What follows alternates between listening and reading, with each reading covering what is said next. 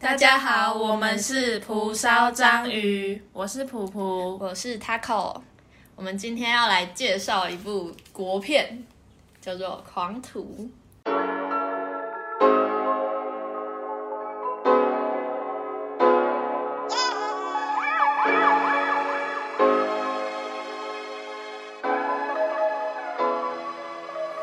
那这一部片是在二零一八年上映的，然后是洪子选导演执导，演员呢都是还还蛮有名的演员，像是吴康仁啊、林哲熙、谢欣颖和李千娜，由他们四位主演。然后这部电影它其实票房没有到那么好，而且大家好像对这部电影没有那么熟悉，但是它其实有得到一些国内外的肯定，像是它是二零一八年高雄电影节的开幕片，然后是二十三届釜山影展的有入围亚洲之光的单元，在台北电影奖上面有得到最佳视觉效果、最佳艺术贡献，然后金马奖上面也有得到最佳新导演，还有最佳动作设计奖。嗯，而且除了这些得奖之外，他也是有入围很多奖项，就是有蛮多的肯定的。它主要是在描述一个直男新秀廖文瑞，就是林哲熙饰演的。然后他因为暴力事件沦落成为停车收费员，但是他也有跟一些地下的黑社会黑社会，然后没想到意外与神秘人物彪哥吴康仁饰演，他们成为一个亡命搭档，然后决定干一场大事，嗯，但是却开始一连串考验，有一点像是亦敌亦友的关系，嗯，然后就会一直在戏剧中引发一些冲突，希望让观众可以继续看下去。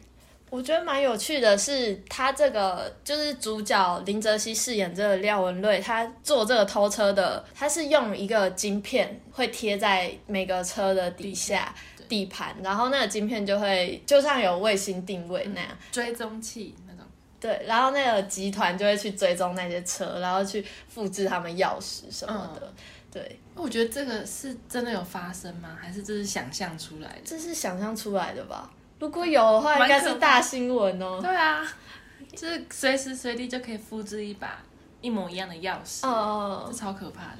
这种贴晶片的动作，其实有符合到他后来电影在讲的一个主题，就是贴标签。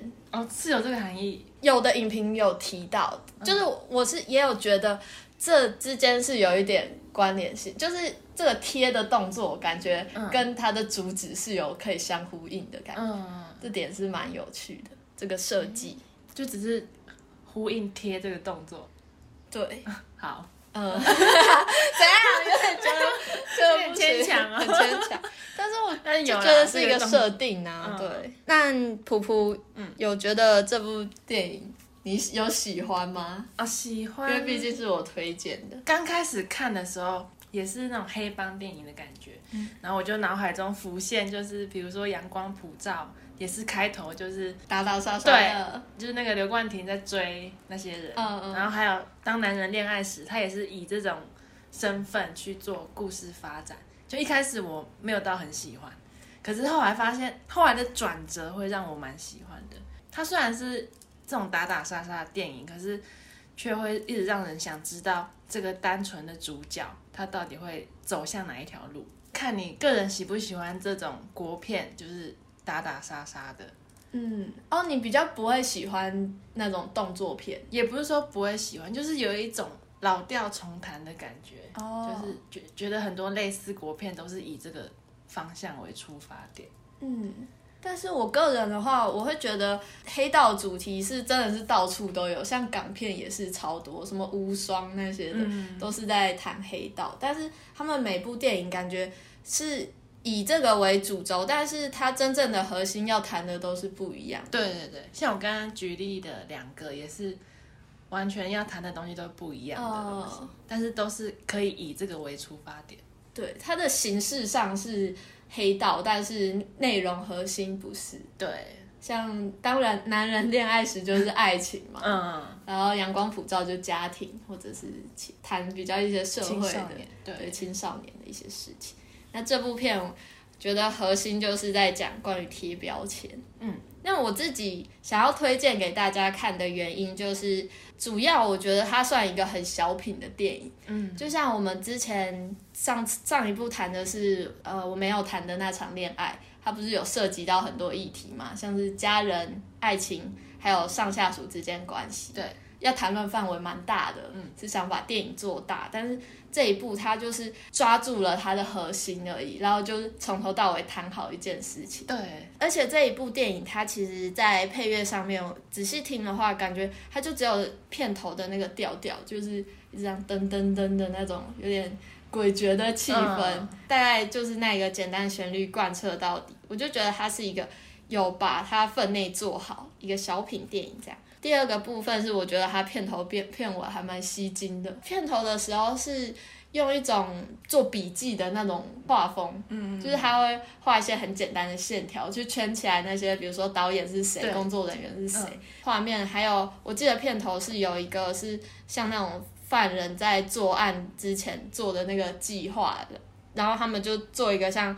模拟的地图嘛，嗯然后它是用一千块纸钞叠出来，很一叠一叠，很像建筑物。嗯，嗯然后那个纸上可能会有一些道路，画一些道路，还有摆一些车子模型。嗯，那个画面就是还有用光影，就是去移动，让那个一千元纸钞的影子这样移动，我就觉得还蛮有感觉的。嗯片尾的话就是它是用那个漫画的格子，再重新让其那个主要演员再出场一次的感觉。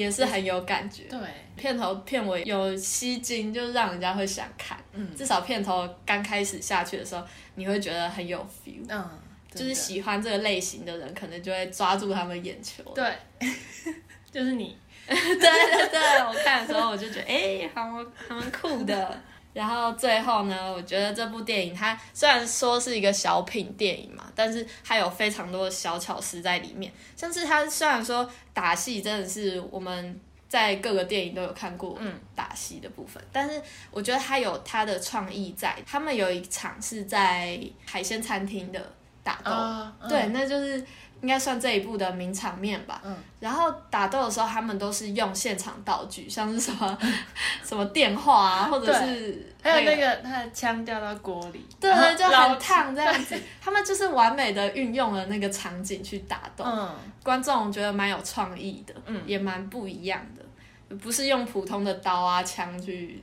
打斗。对。然后我我印象很深刻的是，不是在那个餐厅里，是在他们的那个废弃车场那里。然后他不是有一壶烧开的开水嘛？嗯，然后那个主角他就拿那一壶 去去攻击其对他，人。我觉得那好恐怖哦，我自己不敢这样子做。他虽然不是刀枪，但就是很吓人很有杀伤力。对，但是我自己的话，我就是超怕那一锅，就是我拿着也很怕泼到自己。对，而且他是后来整个洒出来，嗯没错全部人都被波及。超可怕。就是我觉得他打斗的节奏都抓的蛮好的，就是他本来是两边分两边在打，就是你说的那一场在旧车场那一场，是吴康仁跟林哲熙他们是分两块在打，他被打到玻璃上，然后掉进那个。呃，跟吴康仁他们那一群人同一个空间，我就觉得他的打斗节奏都抓的很不错。对，而且他还会藏一些笑料在里面的感觉。嗯，就是吴康打到一半，然后就说：“哎、我没有弹夹。”这个 我觉得那边超好笑的。对，他是就是都有一些好笑的笑点在这些很刺激的里面。对，然后还有，我觉得他像刚才我说到的，他的一些设定也蛮酷的，像是那个贴标签，因为偷车是贴那个卫星定位的晶片这个小动作，还有我是自己脑补的，想想说，因为雨衣大道就是。吴康仁这个角色，他的一个设定是他开枪只射受害者的腿，对，然后我有联想到那时候刚开始廖文瑞他在片头的时候就有被那个黑道集团钉钉枪钉枪钉腿，嗯，我就觉得这个联想起来，大家可以想一下这之间的关联。就从片头一开始就有点隐喻，廖文瑞其实也是彪哥手下的一个受害者这种感觉。哦，还有像是车子雨刷坏掉，我也是一直在想说，为什么他要强调这雨刷坏掉那么小的事情？嗯，觉得大家也可以自己脑补一下他 的关联。对，差不多是这样。嗯，那我们就先进音乐。对，先进音乐。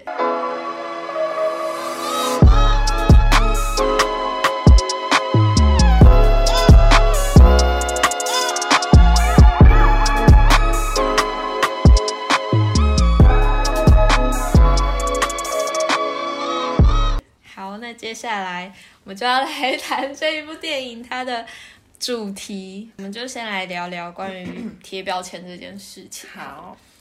首先，我觉得先大概讲一下这部电影那个主角廖文瑞他被贴标签的一些经过哈。嗯就是他一开始呢，就是被他最熟悉、最亲近的有打以上恋人未满的好友心杰贴标签。跟他最亲近的这个人呢，他其实一直很不相信他，就是把他当成一个到处乱闹事的人。然后除了欣姐之外呢，这个社会还有媒体都有为廖文瑞贴标签，因为廖文瑞之前有伤害前科，大家就会觉得他就是一个坏人。既然伤害犯了伤伤害罪，那他之后可能什么为非作歹的事都敢干出来，这样。嗯，除了社会之外呢，没有那么专业的警察。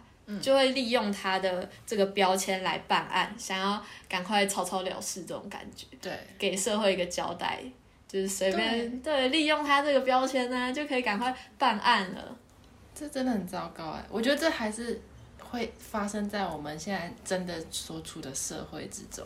嗯，搞不好有一些冤案，我们不太知道的，都会是这样子发生。对，因为我们也会觉得啊，他之前就有犯过错，那他这个人就是不 OK。嗯，然后接下来就是彪哥也是利用社会给他标签，然后去说服廖文瑞一直跟着他，他就会说，反正大家都不相信你嘛，大家都用你这个标签来看你，只有我是跟你是同一类的。他就说你就是作奸犯科的料，对你，如果不走这一条路，你没办法存活。呃，这个就太太大的标签了。真的把这个标签硬死死贴在他身上，就说、啊你既然被贴着，你就好好贴着这个标签吧，一直洗脑他，对，就是一直洗脑，最后搞到最后，廖文瑞自己都承认，自己都愿意直接当雨衣大盗了。嗯，他直接把自己冠上这个罪名，都背起来这样。对，那我就想问问普普说，你觉得你从 从小到大一直到二十岁，现在有什么被人家贴过的标签吗？我觉得大家对我的标签一定是乖学生，然后很文静，很遵从社会规范之类的。你会喜欢这些标签吗？我觉得一半一半哎、就是我我也喜欢当这种处在这种啊别人觉得我是个很文静的人的这种状态下，可是我我又不喜欢，就是说当我做一些可能我超乎他们想象的事情，然后他们就会说哦你变了，嗯我不喜欢这种感觉。被说变了。对，我觉得他们就是有个标签在，就是我应该要做好这些事情，然后我不能做超越我这个个性能做的事情。嗯然后我就会被他们觉得我变了。但我觉得人就是立体的啊，哪有说什么变了这种状况？哦，就是其实你也有那一面，但是他们都没有看到。嗯，嗯，他们只是认识表面上的我，但是没有真的很熟的话，他们就会觉得我不会做出这些事情。那你会很积极的想要让别人知道你的另外一面吗？我我现在不会耶，我就觉得说我就做好我自己就好，就我不会太管别人怎么看我。大学之后就觉得，哎，大家都蛮做自己的，然后好像我做自己也不是一件很奇怪的事情。嗯但是还是会有少数的乖乖牌，他会把你归类在乖乖牌的这一边。就是如果你做出他们觉得超过的事情，他们就会说你变了。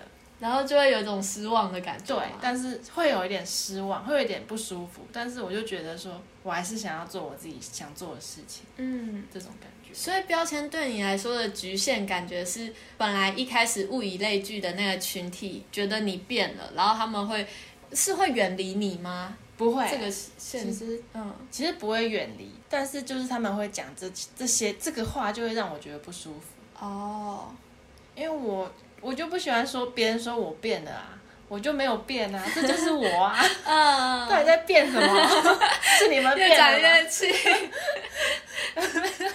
好了，没有啦，但我觉得这个也是他们也是乖乖，他们就是乖乖牌，然后传统保守的一派。嗯，你把标签贴回去给他们。对，直接贴你们才回去是，你们才是乖乖牌，嗯，我不是。这样听下来，感觉其实你不会太在意标签，就是因为像你说，现在你不会太在意别人的看法。嗯，现在是这样。其实如果不在意别人看法，好像这个标签就就算别人怎么把你贴上去，你也不会被局限住。不然就是你就是做任何一堆你想做的事，然后你就会被贴上很多个标签，也可以，嗯，就是你就甘愿接受这些标签吧。那也是认识自己的一个方法啦，对我。觉得。那你会给自己贴标签吗？就是因为我们成长过程中，感觉也是在认识自己嘛。就是大部分的人在自我介绍也会先跟大家说出自己几个特点，这样子。你会把自己贴上什么标签？然后哦，一定感觉是会诶。就比如说，我们还是会去查自己星座的个性啊。嗯，我觉得这个其实蛮影响对自己的认识的。我我常常在想说，如果我出生的时候，如果我爸妈告诉我说我是火象星座的话，查我自己火象星座的话，我会不会个性就是另外一个人？哦，哎，这很有趣。我有时候会这样想。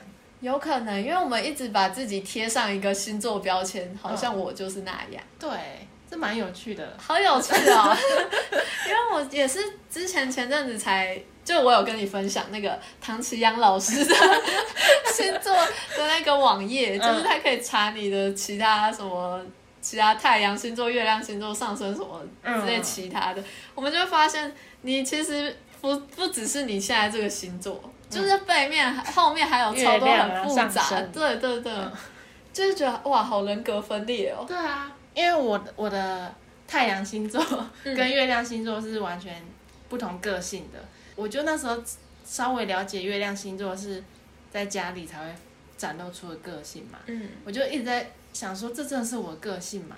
我会怀疑，就是这个东西真的是想要我想要表现出来的吗？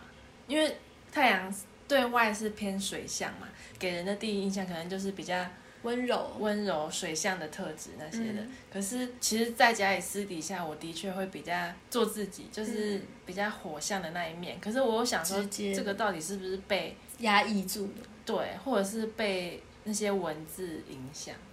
对啊，其实比如说你的月亮星座突然它只只是把它改成什么风象啊或土象，嗯，那会不会我们又会在想说，哎，我好像也有那一面？对，这种东西好难讲哦。对，所以我觉得这这就是很综合，我觉得真的就是看自己想要做什么就做什么，就不要被什么星座或者是别人对你的评价去局限。嗯，像我也是从小一直觉得我就是像金牛座这种，呃，比较一板一眼的。个性，嗯，我当然承认我是有那一面，但是我又会一直很好奇，说我自己也有很跳痛的个性，因为我觉得人是很多面相的，其实也是蛮矛盾的。我常常会觉得我是很死板，但是又是很跳痛的，就这么的极端的两个面好像都有。嗯，对，我觉得有时候会不会，有时候是因为星座会一直让我们有一种概念，说我是那样的人，然后。但是你又会一直觉得很怀疑、质疑这个星座，因为你又发现自己在成长中有一些其他面相是跟你那个星座不太一样。而且当你认识别人，别人说啊，你就是金牛座，你就是固执，或者是小气、吝啬什么的，你就觉得哦，我不其实不是那样的人，就是你没有认识我，你只认识了我的那个标签。对对对对对，就大家也很容易从你的从对你的印第一印象去判断你的星座。他判断你的星座之后，他就会去查这个星座的个性是怎样，然后就会把这些个性套在套在你身上。对我就有点不太喜欢这种感觉。其实每个人都是与众不同的，嗯，不能用星座区分说哪一种人哪一种人。对，或许也是可以呀，可以大概区分，但是细节的那个还是要看相处，就是你跟这个人相处。怎么变星座频道？没有啊，我觉得标签跟星座其实蛮蛮有关联的。嗯，对，就不可能是一个大标签，不可能就是这十二种人而已啊。对啊，这世界上真的是每个人没有一样的。对，嗯。如果我的话，我自己的标签就是强妹标签。怎么说？我真的是从。从高中开始，就是不管是熟我的人或者不熟我的人，嗯，对我的看法就是强，不熟的也觉得你强，对，就是才认识个几天，他们也可以说我看起来就是呆呆的，我觉得还蛮诡异的。你觉得是个性还是还是我表现出来的？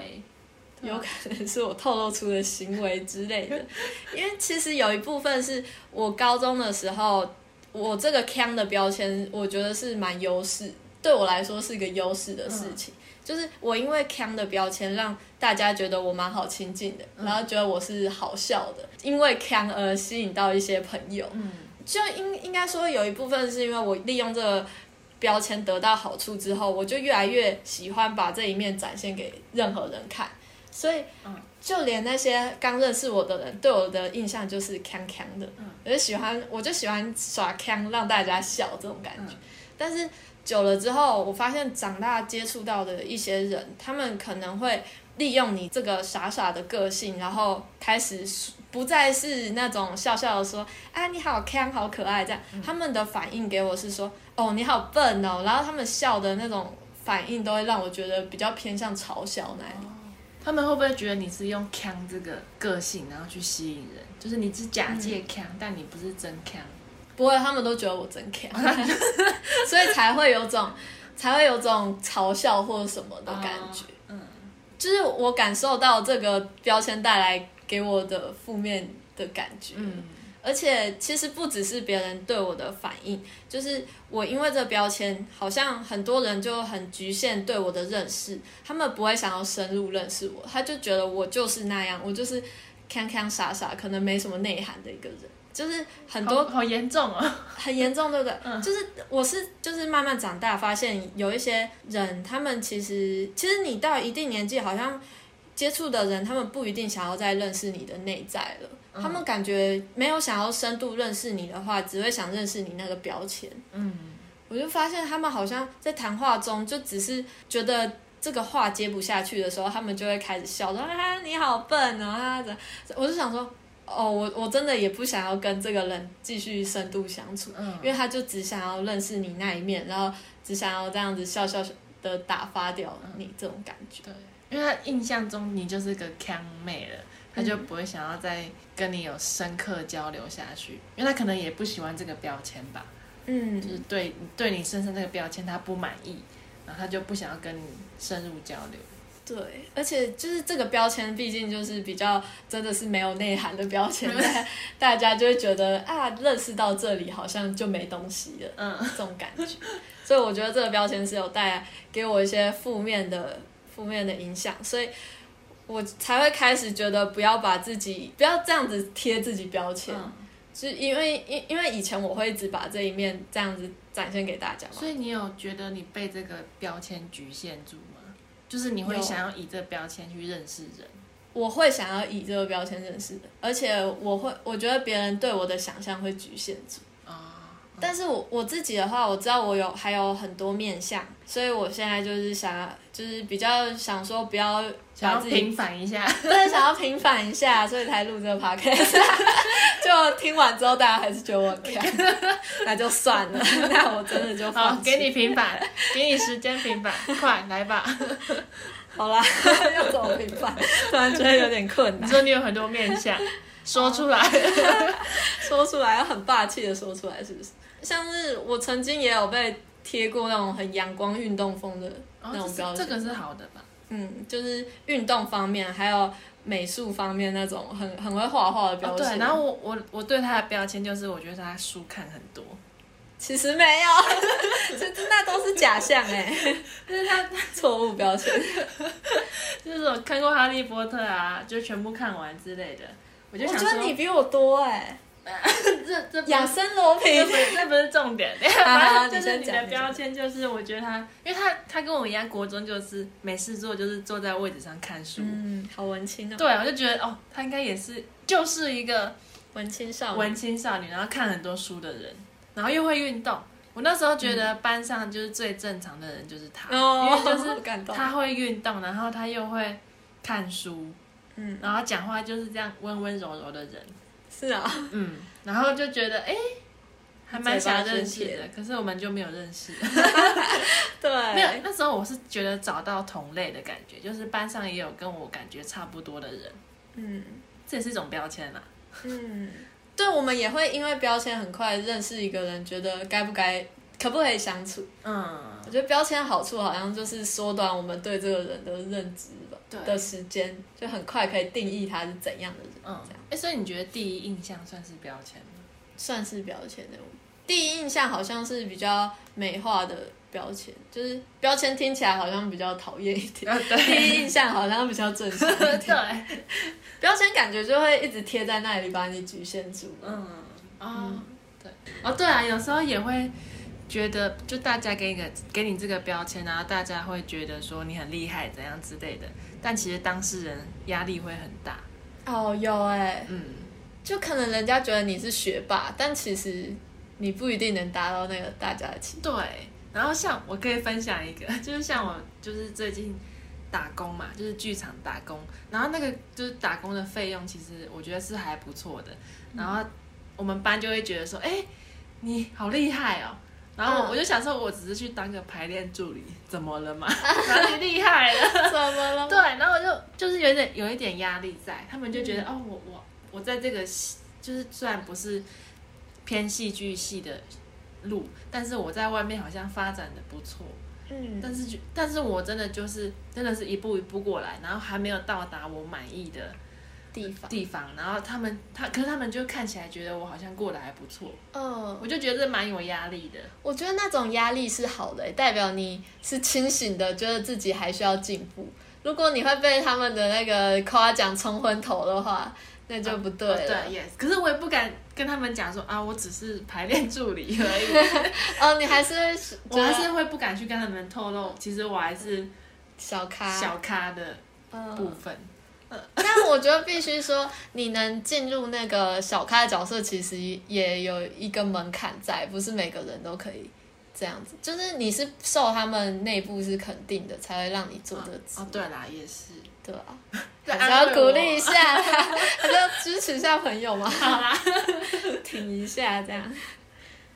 然后其实像我们刚才有谈到，就被别人贴标签，其实有时候感觉不太好嘛。嗯，我就想到电影里面廖文瑞他被心杰贴标签，嗯，如果我是廖文瑞，我会非常不舒服，嗯，我会想说这个人那干脆不要相处了，我会这么极端，因为我就觉得他根本只是想要认识你的标签，他根本没有仔细去看你另外一面这种感觉。对，可能如果你跟某一些人合作，然后可能他某个地方惹到你了，然后你突然生气，嗯，你就你就会完完全全被贴上就是对他生气的这个标签。哦，对他不爽的标对签。，我就是也会一直贴着，劝大家就是不要太冲动生气。哦，我知道了，就是我们很多人都会强调要对事不对人，但是有的人就会觉得就会对人，会觉得他会以为你是对人的，对可是对事。我发现我我我一直在想，我到底是不是对人呢、就是我给你一个情境哦、嗯。就比如说我跟你合作，嗯，然后我们两个可能有点不愉快，嗯，然后后来我们后来我们就先彼此分开冷静一下，嗯。然后我当下就是遇到班上其他同学不关于这个事情的哦同学，然后你会把这个情绪带给同学还是不会啊，不会？我也不会，所以我在想这个到底是对事还是对事对人？可是这也不同事了啊，哦，对，也是。就是完全不但是不同人欸。但是就会有人跟我讲过说，就是我对他生气，然后我还笑笑跟其他人讲话。哈，我觉得这超正常啊，对啊，因为他就不干他们的事，为什么要凶人家？然后他就，反正他就觉得说我我生气了，我不应该跟其他人笑笑说说笑笑的。他觉得你要一直是封闭在那个生气的情绪里对一个一个月这样，他不会忧郁症吗？没有，我就觉得这个很我很不爽这个点。哦，懂你意这个思标签哎，就是他是觉得你就对我不好，你就不喜欢我嘛，嗯，这种标签。对，但我就是我对其他人不会把我的情绪带给其他人啊，我只是嗯不爽，我现在跟你有这点闹不愉快。对嗯而且这真的是不同空间的事情了。嗯，你如果说又又在又面对同样事，然后不同的人的话，那可能情况是可能哦搞不太一样啊，搞不好你也会生气。如果是一样的事嗯同样事，然后给不同人的话，我可能会小抱怨这件事情给另外一个人。对，就这不能拿来比较的哎、这也是，但我觉得反正生气这个标签，我觉得很难卸下。就是可能你突然对因为某件事对一个人生气，然后他这个人对你的标签就是我跟你吵过架了，嗯这个这个标签很难很难剔除掉。呃，他会觉得我们有一个疙瘩在。嗯，但我觉得是常常会有这种事情发生的。有时候就那个疙瘩在的话，如果又有一些小冲突的时候，你会感觉到，还又会想到以前的事情。对，翻旧账。我主要是觉得，像心杰那种人的话，我会想要就是慢慢跟他渐行渐远。那如果是你呢？可是他他会想要帮助我，哎，嗯，我又想说，可是他好难沟通哦。我觉得好像也要看他们之前交情哦。我觉得他有点像我妈，哎，是啊，就是有点难沟通，可是他又会帮你，呃，好贴切的感觉。他真的心姐好像廖文瑞的妈妈，对啊，他已经到一种妈妈的地步了，照顾他，可是又很唠叨。嗯，啊，你真的会离开心姐啊？我觉得我我不喜欢这种人，但是你喜欢他，但是你现在哦，所以我现在的设定是廖文瑞是喜欢他，对，好痛苦哦。哦，我是觉得这种人不太适合相处了啊，对，我可能从一开始就不会喜欢他，因为我真的不喜欢有人一直把我贴标签。嗯嗯，说不定廖文瑞当下不会觉得他在贴他标签。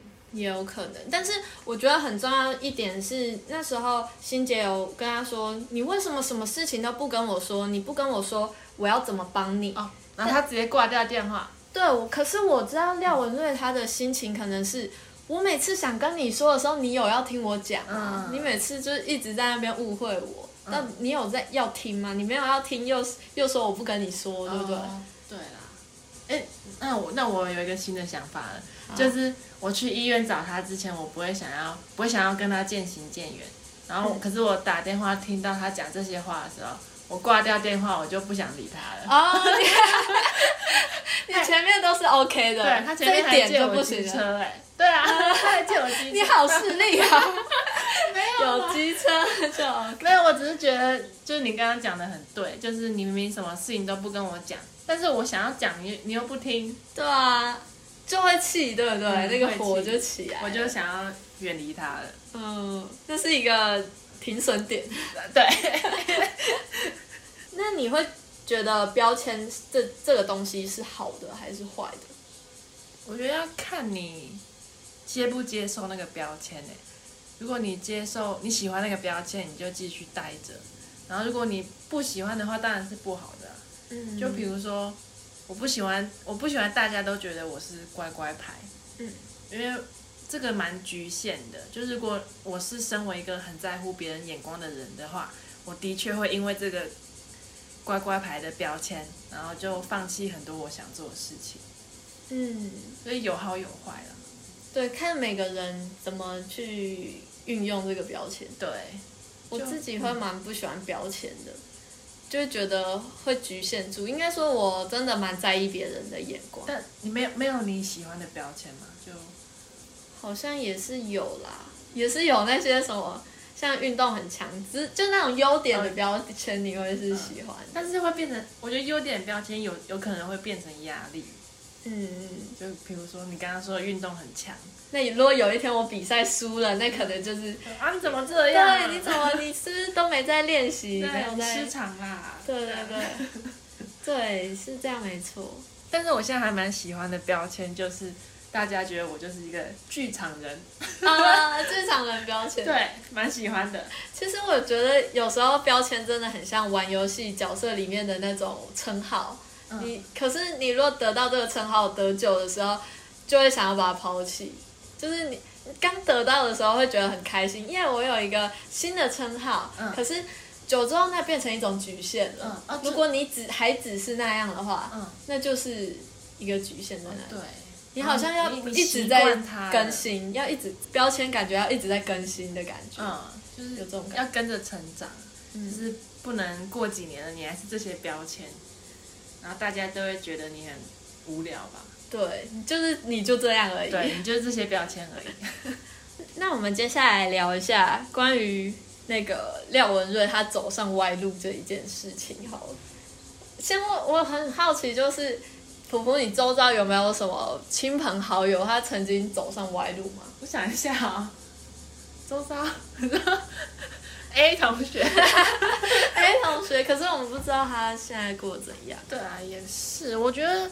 我没有遇到真的非常坏的哎，就比如就可能国中会有吧，国中其实好像有些人会有点混帮派的感觉，然后可能有些人也会去刺青啊。我觉得我没有说刺青怎么样，就是会比较爱玩爱玩一点，对，但我觉得刺青好像不能拿来这个刺青不行。对，就可能混帮派比较是一个比较指标性的点吧，嗯变坏这。国中，国中会真的有人好像有去混帮派，但我后来也不太理解，不太了解他们了，就没有深度了解。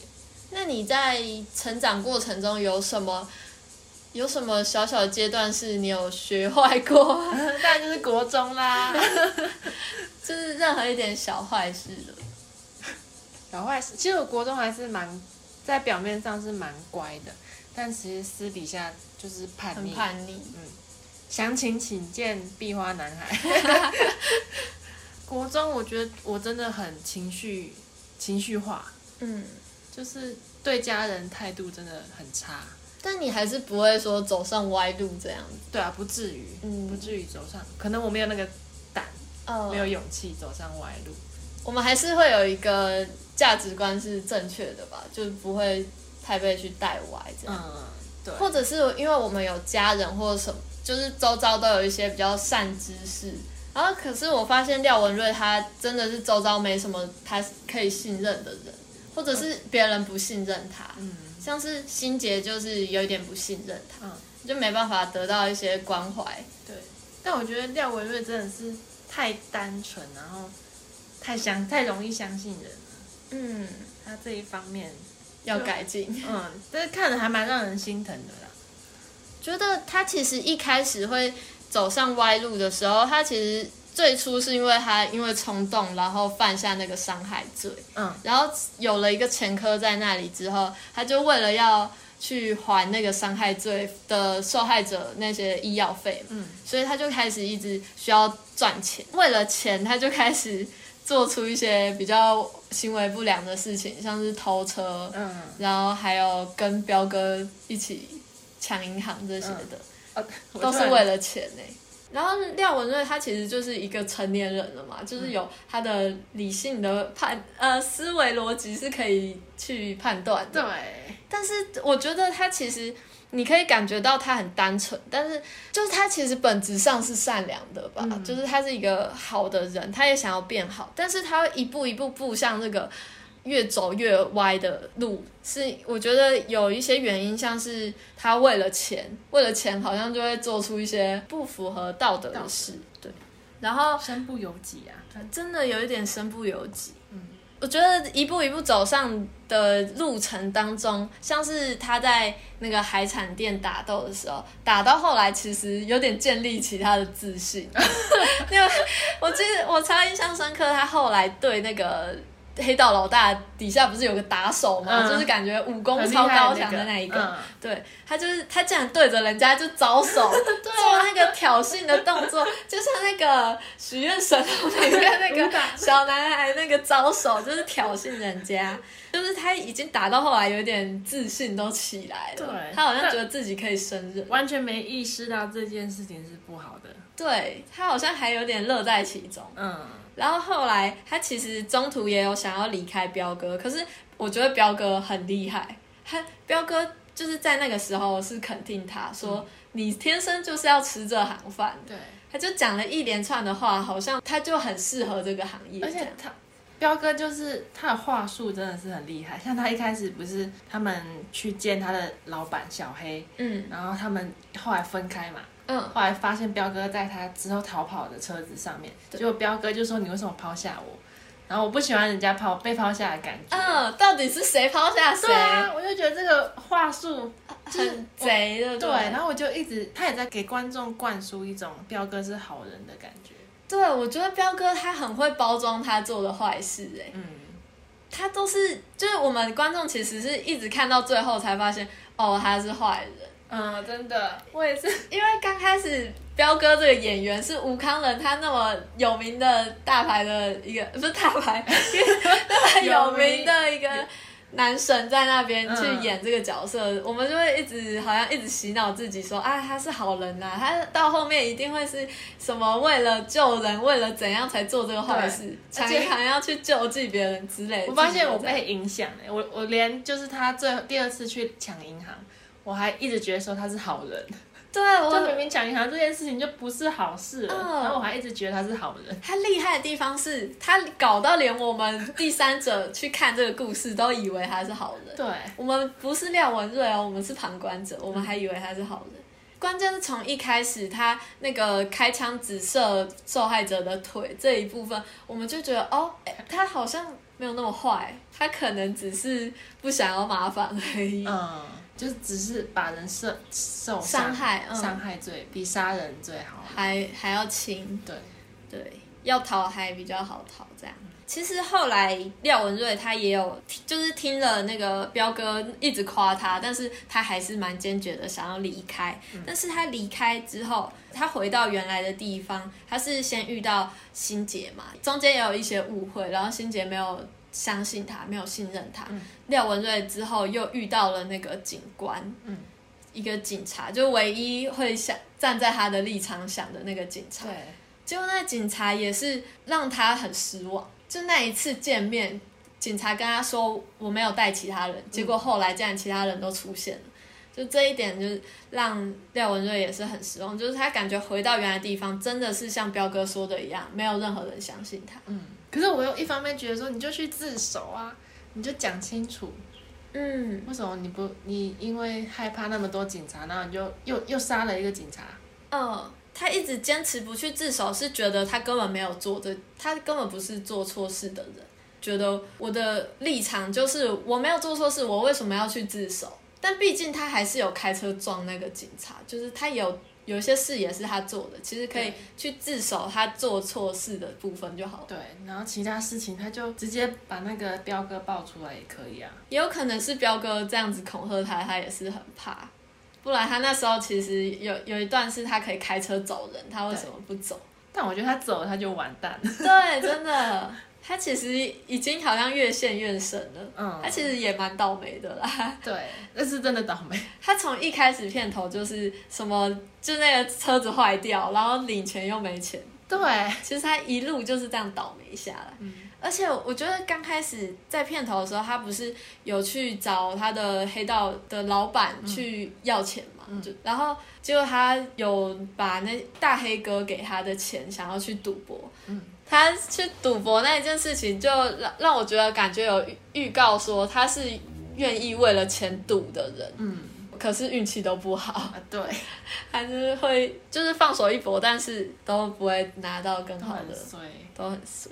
刚才我们说到他想要回头的时候，结果回到那个地方，原来的地方没有人相信他。我觉得这是很重重要的一点，就是一个人会走上歪路。如果说周遭没有那些正向的人给他关怀或支持的话，他可能真的会越陷越深。嗯，然后后来他回到彪哥身边，彪哥又开始他的话术，就是他回到彪哥身边的时候，彪哥不是像之前一样继续鼓励他，他是反而用激将法说你行不行啊？对，就是整个激起了那个廖文瑞的斗志，他就觉得不行，我一定要证明给你看，因为现在全世界都看不起我，全世界都不相信我，就是他一定要证明自己。其实，在抢银行的计划当中有很多疑点，廖文瑞也有提出说，为什么这条路比较近，为什么不走那一条？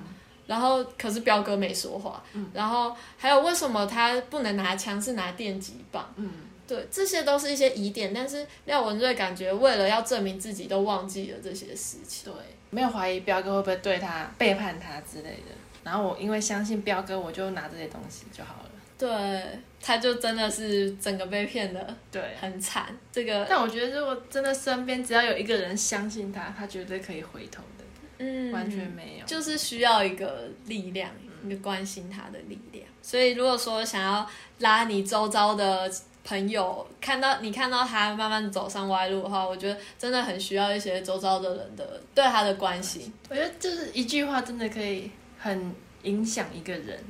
就你只要说你相信他，你绝对会改变他的嗯，路。我觉得相信这个力量是很大的。嗯，而而且如果会走会真的走上歪路的人，可能对这个世界也会有一点点失望，才会选择这个路吧。对啊，一般人可从小应该都被灌输一个正向的观念，也不会这样子走上歪路。嗯，他一定是也有一些受伤，不信任这个。个世界。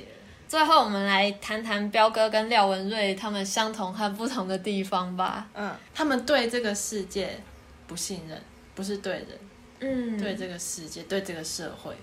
有种反社会的感觉。对，我觉得彪哥还蛮反社会人，他很反，他很反，对，很反骨。可是他也很聪明，嗯，对他们两个其实算是蛮聪聪明明。廖文瑞的聪明只是有显示在最后。对，最后他前面都是傻里傻气，对，一直傻傻的跟着彪哥，嗯，最后终于有返回一程了。没错，所以还好看到最后就觉得哦，还有这个主主角不是笨蛋。对这个结局我满意。嗯，然后我是觉得他们相同之处就是怨天尤人的部分，怨天尤人哦，来一首《金包银》。别人的性命是靠经过报应，阮的性命唔值钱。别人打开嘴是经言有意，阮若是假讲话，难免就出代志。唱那么顺啊！我以为你会阻止我继续唱。没有，我觉得很闹。可能我昨天观众在我就我要让观，我要让观众对这个康妹的标签拆不掉。啊，这不是康妹的标签，这是歌神的标签吧？歌神，女歌后，对，歌好。就是我觉得为什么说他们都怨天尤人，是因为像廖文瑞，他其实，在整部电影当中，我们好像没什么看到他怨天尤人的部分，嗯，但是他心杰有在他的对话当中有跟他说：“你是不是又怨天尤人了？啊，哎，可是廖文瑞也会抱怨说，哦，我怎么那么倒霉啊？？”嗯，他好像只会对心杰讲，嗯，对他也只能对他讲。对啊，他不能不能跟彪哥讲，彪哥就拿着枪说：“你在吵，变掉你 了。”被掉。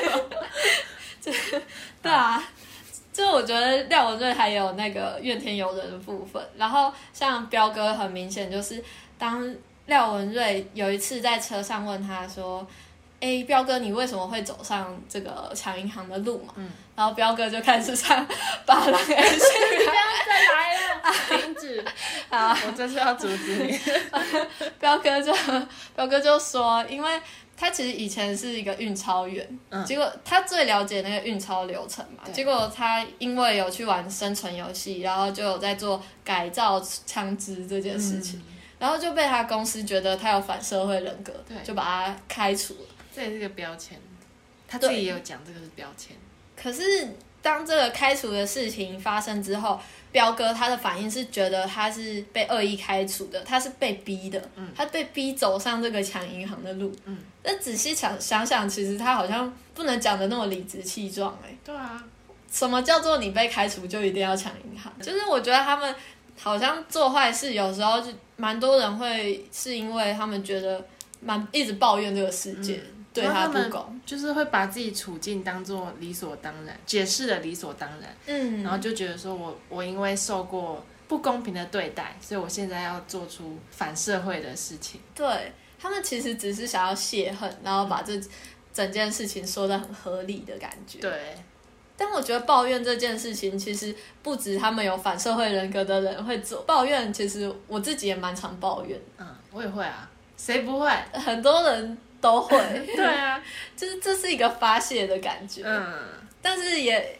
常常会蛮多人也是蛮讨厌听到人家抱怨的。但我觉得抱怨也是要有限度诶，不是说什么小事都抱怨。因为我真的有遇过那种真的是很小很小的事，我觉得根本不怎样，他他也要抱怨。就是我可能跟他相处的一整个时间，他几乎都在抱怨。嗯，我们一起面对对到什么事情，他又要一个负能量，一起就是是现场负能量供应。他不是说什么他之前发生的事情在抱怨之前的事情，是我们现在一起遇到这件事情的时候，他开就是现场抱怨。嗯，我会觉得啊，现在我们就是要处理这件事情这个问题，不是抱怨的时候。对，那时候我就会觉得抱怨会带给我很大的压力。嗯，我自己的一个小故事，嗯就是我国中的时候，其实也是蛮怨天尤人的。我每天晚上，因为我国中的时候还有补习，然后我晚上都会跟我妈一起回家，然后就是这个路上我都会疯狂跟我妈抱怨，就不管是课业，然后同学、老师，我都会抱怨。就是有一天震撼到我，我妈那一天她在公司，她好像状况也没有很好，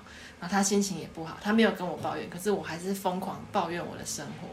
然后我妈就是就突然说跟我说一句：“你不要再讲这些东西了。”嗯，接下来路上我们两个都是沉默的。有点恐怖哎、对，然后就自从那一天，我才发现，就是我自己是一个一直疯狂负面情绪的人。嗯，那一天我才意识到，一直在倒垃圾的，对对对对对，嗯，这种东西真的要节制，你自己要抓一个点，就是你可以，你也可以把这些负面的东西讲得很好笑，嗯，就是每个人会有不同的方法，你也可以这些事情经过之后，你不是很在意，你可以把这些抱怨的事情讲的有趣，然后让变成一个笑话，嗯变成就看你自己能不能接受啦。嗯，就不然我觉得真的负面情绪很可怕，嗯，他会他真的是会去感染身边的人。真的要拿捏那个你自己要释放压力，也不是说都不能讲，就是你要可以释放压力，但是也要注意别人的感受一点。对，跟谁讲也是一个重点，嗯不是说什么人都可以讲。对，像我觉得跟妈妈讲是蛮适适当的，因为他们就是你的妈妈，他们可以听嘛。也是啦。我觉得我会希望自己把自己慢慢修到一个比较零抱怨的人，不知道可不可以，就尽量不要制造那个但也不是压抑对，也不是压抑，但是如果说你自己能调试好的话，啊。就你内部也是健康的，我觉得应该大家活到这把年，就是二十几岁，应该也会嗯有一些体看开一些东西，就不会像国中会那么纠结一些小事情，然后就对那些小事情生气。那我觉得彪哥和廖文瑞他们不同的地方，其实蛮明显的欸，就是一个愿意认错，一个不愿意认错。嗯，这个超明，对，超明显。呃，因为像那个彪哥就有跟廖文瑞说，我们都一样，只是你是偷车，我是抢银行。嗯，但是那时候廖文瑞就回他说，不是，我们不一样，你只会把错都推给别人。嗯，对，因为像廖文瑞就是一直在还钱嘛，他做的每件事情的目的就是为了先还掉那一笔债务。对，然后彪哥也是很不理解，说为什么你要把你的生命都花花费在还钱这个事情上？我觉得如果是彪哥他发生廖文瑞这个这这个还钱事情的话，他一定不会还钱，他一定抢到钱就去国外了。对他，因为他就是一直在逃避他的错误。对，看一个人能不能变好，就是看他愿不愿意认错。嗯，而且彪哥他很严重的是，他不止把这些错事推到别人身上，他也是一直在把他的错误包装的好像很美好，好像什么英雄角色的感觉。连连观众都被骗了。对，他把这个角色包装的那么帅气，让廖文瑞都想要来当了。对啊，什么？对对啊，雨衣大道听起来好像很帅，虽然说看到后面很讨厌，但是有时候他也是蛮有趣的一个人啦。我觉得角色设定啊，就可能是个性的特别安排。嗯，就希望大家一开始会喜欢他，对不要说一开始就讨厌他，一开始就看出来他是坏人。对，但是光光是吴康仁这个人，一开始就不会讨厌。对，太帅了。跟着彪哥的那个女朋友，他老婆嘛，他好像他没什么戏份的感觉，但我但是他蛮让我意外，就是就是后来发现原来他们是同伙的。嗯，对，这也是一个大转折点。嗯，他可能就是随随机一个路人，结果结果不是，他们是同伙的。但我觉得我觉得他应该也是很乐在其中吧。他应该是很爱这个人。对，然后反正就是他不是他女朋友被射肚子了，嗯，然后他竟然等到廖文瑞来，然后他才把他去叫救护车来，而且还把他搬到一个地方。如果没有一个替死鬼来，他是一一直摆着那个对啊他女朋友。而且他好像先把他的这个做坏事放在第一的，人命感觉他没有，其实没那么重视哎、嗯，就他女友，他是把他放在那个放在楼梯间，然后等救护车来嘛。对，觉得如果说真的是很在意这个人的话，应该不是这样子处置的。嗯，他可能只是也是一个他手下的棋子。也是因为这个角色可以更体现彪哥他比较冷血的一面。嗯，像也可以对比，像廖文瑞对他女朋友就是就跟命一样重要吧。嗯，他那只是那个女友送他的手表，他就真的超级重视，为了那个手表不知道挨了几顿打。嗯，就是这个角色好像跟也蛮好奇的，我觉得他们俩就是都是对比耶。心姐感觉就会在这个关系里面比较强势一点。嗯，那个彪哥的女朋友，就是他在这个关系里面可能就是比一个听从彪哥的话的人。嗯，但是他真的是一直都在为彪哥开车，到最后也是他在开车。对，他就是他可能跟我觉得跟廖文瑞是属于同一种个性的人，嗯就是可能太善良单纯，嗯然后就只是很相信这个人。嗯，对。可能要是这个组合再反过来变成彪哥是跟欣姐的话，欣姐就不会鸟他，欣姐就说你在干嘛？可能就离开他了。对，绝对不会在一起啊。好，那我们今天就差不多聊到这里。没错，还是推荐大家可以去看这一部电影，因为这部电影真的是好好像很少人知道哎、嗯打戏也是我自己觉得蛮精彩的，嗯，对，就是还是推荐给大家。没错，我觉得还不错看啊。今天差不多聊到这里，要记得要去 Apple Podcast 给我们五颗星的评价。好，谢谢大家喽，拜拜拜